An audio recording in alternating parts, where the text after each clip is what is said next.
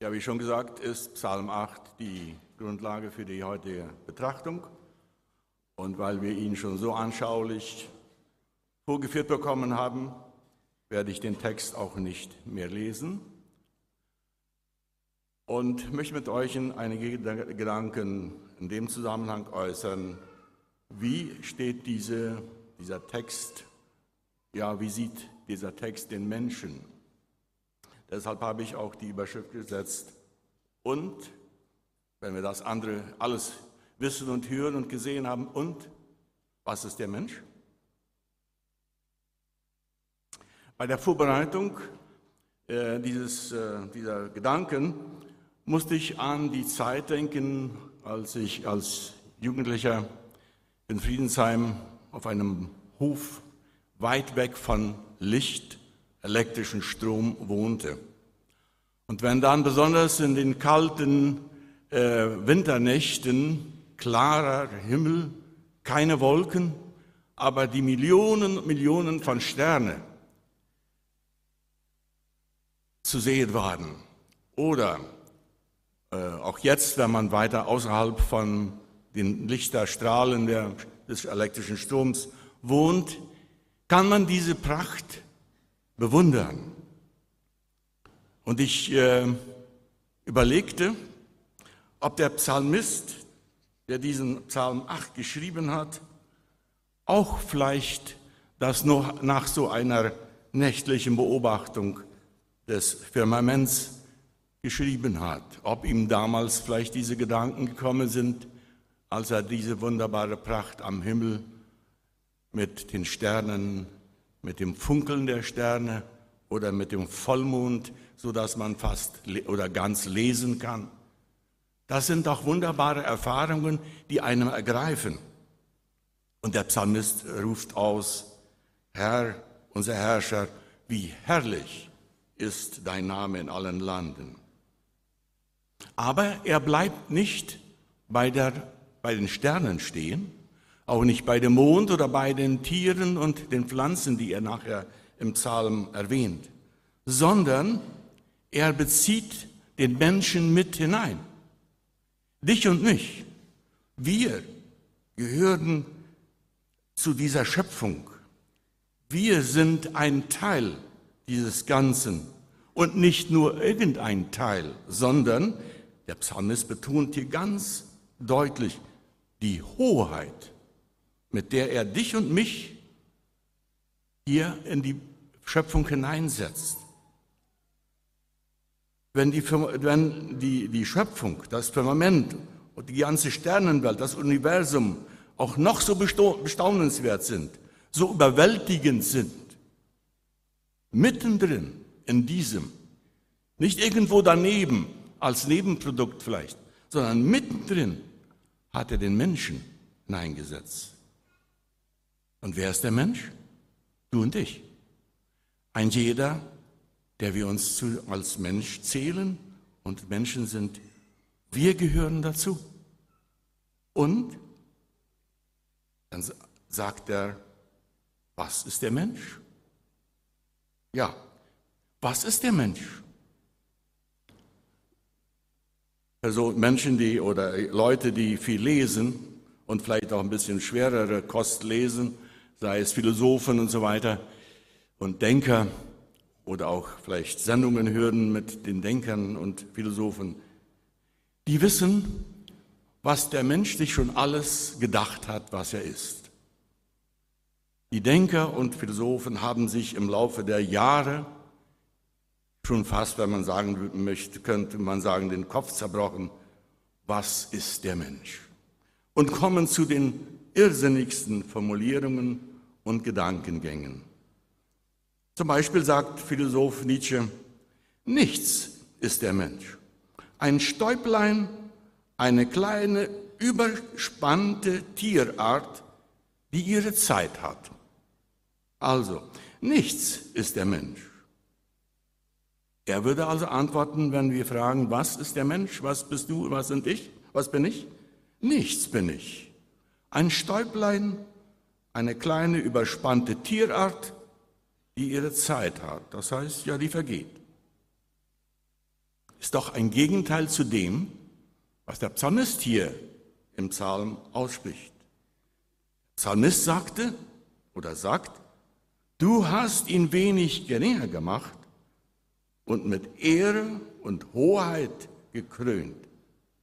Nicht eine niedrige Tierart, die irgendwann vergeht. Nein, du und ich sind von unserem Schöpfer mit Hoheit, mit Ehre, mit einem Ehrenplatz in die Schöpfung gesetzt worden. Du hast ihn zum Herrscher noch einen Schritt weiter. Nicht nur einen Ehrenplatz, wo wir uns vielleicht wohlfühlen und ja, als vergöttert werden oder nein, das geht noch einen Schritt weiter. Du hast ihn zum Herrscher gesetzt über deiner Hände Werk. Können wir uns das vorstellen? Ein Schöpfer, der setzt dich und mich als Menschen, als Geschöpf über seine, Schöpfung, über seine Hände Werk, so wie der Psalmist das formuliert. Und alles hat er unter deine Füße gestellt. Das ist nicht nur ein Ehrenplatz irgendwo verwahr, gut verwahrt, so wie eine Trophäe, sondern das ist ein Platz mittendrin. Du und ich, wir stehen mitten in der Schöpfung und haben eine Mitverantwortung. Darauf kommen wir später noch etwas mehr. Wir als Menschen haben die Möglichkeit von unserem Schöpfer bekommen, zu denken und zu handeln, was andere Lebewesen nicht haben. Wenigstens nicht in der Form wie wir als Menschen. Und deshalb dürfen wir in der Schöpfung mitwirken. Und wer heute in die Gedankenwelt der Welt hineinschaut und liest, die kritisieren dieses gerade, dass wir als Menschen mit unserer Fähigkeit vielleicht mehr zerstören, als wir nutzen. Aber der Mensch wurde von Gott, von seinem Schöpfer, mit einem Lebenswillen ausgestattet, dass er sein Leben erhalten will, dass er sein Leben gestalten will und kann und einen Sinn darin sucht. Wo suchen wir unseren Sinn? Bei dem, was die Welt uns bietet oder bei dem unserem Schöpfer? Viele haben ihr Vertrauen in diesen Schöpfer verloren und suchen ihren Sinn in, den, in der Spiritualität, in den verschiedensten Religionen, in Ideologien, andere in der Arbeit. Mein einziger Sinn ist Arbeit von morgens bis abends. Mein einziger Sinn ist Geld zusammenraufen, so viel wie es geht, Reichtum, Kapital. Welches ist mein Sinn? Was ist der Mensch? Was bist du, was bin ich gegenüber Gott? Diese Frage müssen wir uns ein jeder selber stellen. Aber eine Antwort, glaube ich, finden wir alle gemeinsam bei, bei Gott, bei unserem Schöpfer. Denn wenn wir Psalm 8 ernst nehmen, dann gibt sie uns eine Antwort. Als Christen dürfen wir die Antwort bei unserem Schöpfer suchen. Denn wenn der Psalmist damals sich auch vielleicht in diesen Gedankenspielen, wie die Philosophen versetzt hätten, hätte er wahrscheinlich auch verschiedenste Formulierungen gefunden. Aber er stellte fest und staunte, Gott hat den Himmel, den Mond und die Sterne gemacht und alles, was darin ist, aber dennoch denkt er auch an mich, an dich, an uns Menschen im Vergleich zu ihm, vielleicht un, äh, unbedeutend. Und er denkt nicht nur an ihn, sondern wie ich es auch schon erwähnte, er hat uns einen Stellenwert gegeben. wenn wir wirklich den Sinn unseres Lebens suchen, dann sollten wir suchen, welchen Stellenwert hat Gott für mich in dieser Schöpfung, in meinem Leben gegeben. Du hast ihn wenig niedriger gemacht, ist eine Feststellung. Wenig niedriger als der Schöpfer. Du hast ihn mit Ehre und Herrlichkeit gekrönt. Ja, wie ich erst schon sagte, er hat uns auch mit Verantwortung ausgestattet, dass wir, dass du und ich mitwirken, mitgestalten, Mitverantwortung tragen. Der Herr, der Mensch ist Mitherrscher über die Schöpfung. Er darf, er soll, er muss sie pflegen, bewahren und kultivieren. Das lesen wir ja schon in 1. Mose, wo Gott es sagt, ihr sollt die Schöpfung bewahren, ihr sollt sie pflegen. Das ist ein, ein Privileg. Das ist eine besondere Stellung, die wir als Menschen von Gott bekommen haben.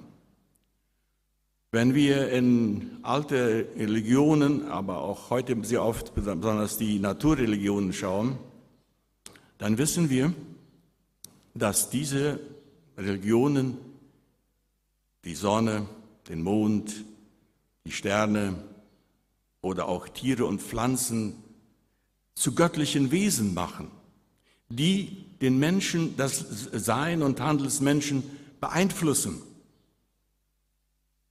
Sie werden angebetet.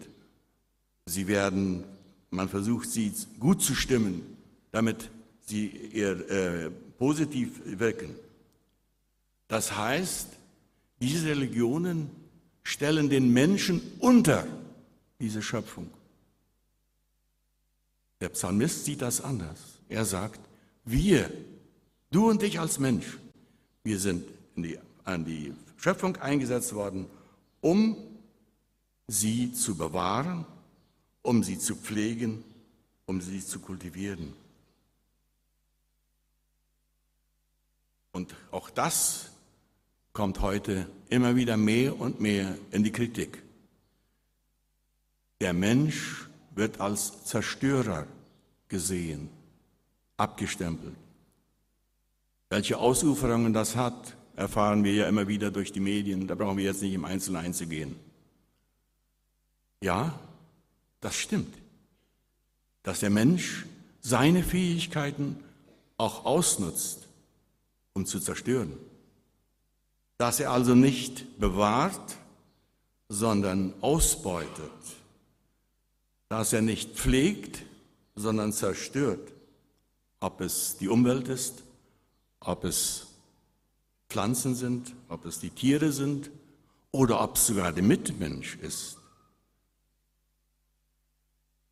Leider haben wir auch die Natur, dass wir uns über den Mitmenschen erheben und ihn als unsere Untertanen, als unsere Sklaven oder wie wir das auch nennen wollen, behandeln.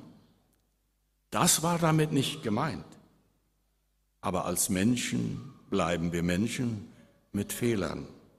Und dieser Psalm möchte uns darauf hinweisen, dass wir eine Verantwortung haben, der wir gerecht werden sollen. Ja, aber wie werde ich dieser Verantwortung gerecht? Ich mit meinen Fehlern, ich mit meinen Übertretungen, ich mit meiner Menschlichkeit. Der Psalmist stellt uns Gott gegenüber als ein Gegenüber. Der Beter spricht Gott direkt an und lobt und preist ihn. Das dürfen auch du und ich. Wir dürfen in unserer Verantwortung, die Gott uns gegeben hat, in der, in unserer, in der Schöpfung, ihm gegenüber treten und uns von ihm führen zu lassen.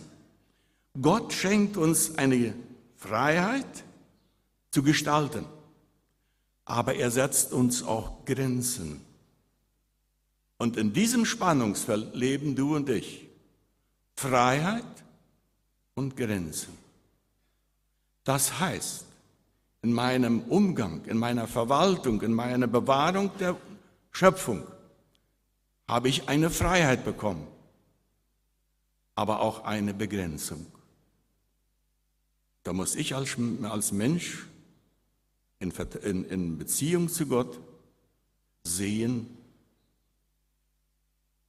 wo ist mein Platz?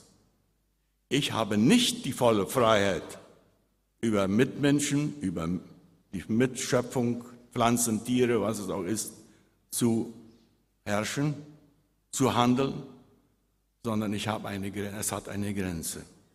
Ob es eine moralische Grenze ist, ob es dann nur danach richten werden, dann werden wir bald nicht mehr wissen, wo noch hin. Welches ist der Weg, den ich jetzt einschlagen soll? Wir dürfen uns nach Psalm 8 an unseren Gott wenden und sehen, welches ist, wie bewege ich mich in diesem Spannungsfeld zwischen meiner Freiheit und meinen Grenzen. Ein Autor, der sagt, um dieses, um diesem weiterzukommen, fehlen uns drei Hauptdinge. Vertrauen, Staunen und Demut. Und er sagte, es scheint so, als ob diese drei in dem Laufe der letzten, nicht nur der letzten, aber im Laufe der Menschheit immer mehr verloren gehen. Vertrauen. Wer hat noch Vertrauen? Sei es zu Mitmenschen, vielleicht sogar nicht manchmal nicht mal in der eigenen Familie. Wer hat noch Vertrauen zur Obrigkeit? Wer hat heute noch Vertrauen zu Gott?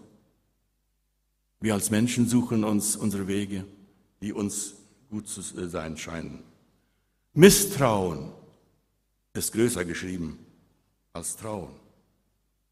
Aber wenn wir Psalm 8 nehmen, dann heißt es, dass wir diesem Schöpfergott vertrauen dürfen und können und dass das uns weiterführen wird in unserer Verantwortung. Staunen. Können du und ich noch staunen über Dinge, die wir erleben? Sei es in der Natur, sei es in der Schöpfung, sei es in meinem persönlichen Leben? Können wir noch so staunen, dass einem vielleicht die Augen leuchten? Der Psalmist nimmt hier Beispiel an Kindern. Da dachte ich daran, wie Kinder wirklich noch staunen können. Ja? Kopf, äh, Augen, Mund, Hände, alles ist in Bewegung, wenn die ins Staunen geraten. Kann ich das noch? Wenn nicht, dann wollen wir uns die Kinder zum Vorbild nehmen. Und ein letztes, die Haltung der Demut. Trotzdem, dass ich eine Freiheit bekommen habe, habe ich, bin ich diesem Gott unterstellt. Das meint keine falsche Bescheidenheit, nein. Aber in dem vollen Vertrauen, dass Gott mich leiten wird, darf ich dieses, diese Verantwortung ihn auch, ihm, auch, ihnen auch wieder zurückgeben. Ich darf akzeptieren, dass das, was ich mit Gott erfahre, das Beste für mich sein wird, auch dann, wenn es vielleicht nicht genau das ist, was ich mir vorgestellt habe. Möge der Psalm 8 uns helfen, unsere Stellung als einzelner Mensch in der Schöpfung neu vielleicht zu überdenken und zu sehen. Wollen wir diesem Gott vertrauen, dass er mich, dass er meinen Lebensweg in dieser Schöpfung mit mir gehen wird und ich mit ihm das erleben werde, was er für mich vorgesehen hat. Und wollen wir auch wieder staunen über das, was um uns herum passiert. Und wollen wir in Demut sagen, Gott, hier bin ich als Geschöpf und hier bin ich in der Verantwortung, die du mir gegeben hast. Ich will sie ausführen, so wie es dein Wille ist. Möge Gott uns darin helfen. Amen.